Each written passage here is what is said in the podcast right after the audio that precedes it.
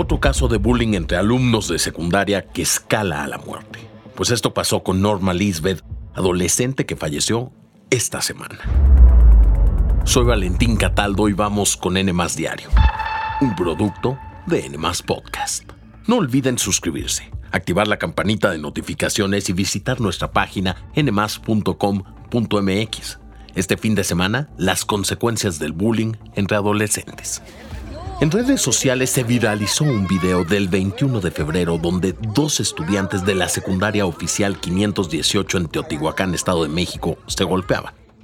Una tomó el control de la situación sujetando el cabello de la otra para golpear continuamente su cabeza y cara, presuntamente con una roca. La que terminó en el suelo fue Norma Lisbeth. Esto se trataba de una pelea pactada entre las alumnas, pues Norma buscaba que dejaran de hacerle bullying y creyó que esto detendría futuras agresiones en su contra, ya que ni sus maestras lo habían logrado. Personas que pasaron por el lugar encontraron a Norma llena de sangre, tierra y golpes.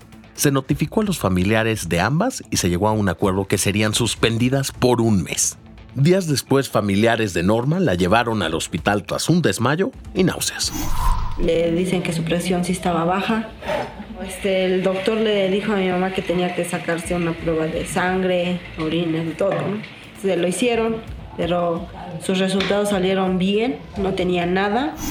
Fue dada de alta, pero 20 días después de la pelea, el 13 de marzo, murió a causa de un traumatismo cráneoencefálico, lesión causada por impactos violentos en la cabeza. A raíz de su muerte, sus familiares y otros padres de familia salieron a las calles de Teotihuacán para exigir justicia. Marcharon hacia la secundaria 518 y también bloquearon la autopista México Pirámides, provocando así la destitución de la directora del plantel educativo al que asistía Norma.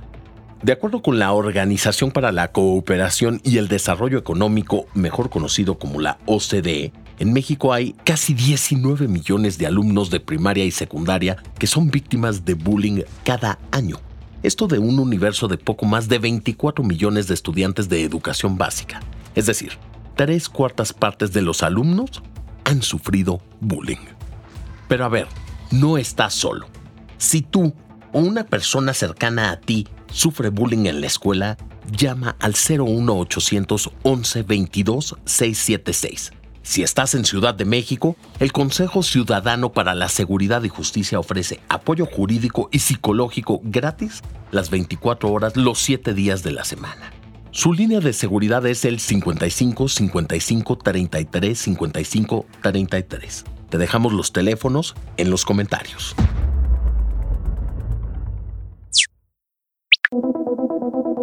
La Corte Penal Internacional va por Vladimir Putin. El presidente ruso enfrenta una orden de detención en La Haya por presuntos crímenes de guerra cometidos desde que su país invadió Ucrania en febrero del año pasado. Para este organismo, el mandatario es culpable del secuestro de miles de niños, niñas y adolescentes ucranianos y de su envío ilegal a Rusia durante el conflicto.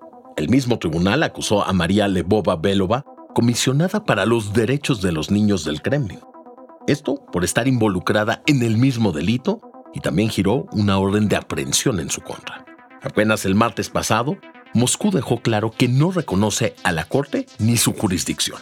Y este viernes el vocero del Kremlin, Dmitry Peskov, desestimó las nuevas acusaciones. Cualquier decisión de este tipo es nula y sin efecto para la Federación Rusa desde el punto de vista de la ley. Es poco probable que sean juzgados en La Haya, ya que la Corte no permite que se den juicios en ausencia de los acusados. La posibilidad de ser juzgados podría ocurrir hasta que Rusia cambie de gobierno y se extradite a los señalados. Pero eso es difícil que suceda. Observadores internacionales estiman que 6.000 menores ucranianos han sido deportados a Rusia, mientras que el gobierno de Ucrania calcula que al menos 16.000 de sus niños han sido expatriados por el invasor.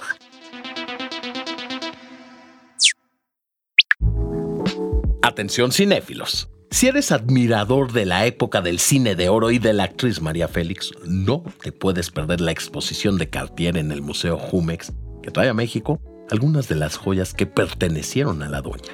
Estará hasta el 14 de mayo. La Cineteca Nacional presenta una exposición dedicada a tres de los directores mexicanos más reconocidos a nivel global, Alfonso Cuarón, Alejandro González Iñárritu y Guillermo del Toro. Y si eres fan del actor Ignacio López Tarso, la Filmoteca de la UNAM organizó un ciclo de cine en su memoria que podrás disfrutar hasta el próximo 26 de marzo. Solo para que sepan, estas actividades son completamente gratuitas. Esto fue todo por hoy. Y en los comentarios hay una encuesta y nos gustaría que participaran en ella. Les deseo un excelente fin de semana. No olviden suscribirse, activar la campanita de notificaciones y visitar nuestra página nmas.com.mx. Nos escuchamos en el próximo episodio de NMAS Diario, un producto de NMAS Podcast.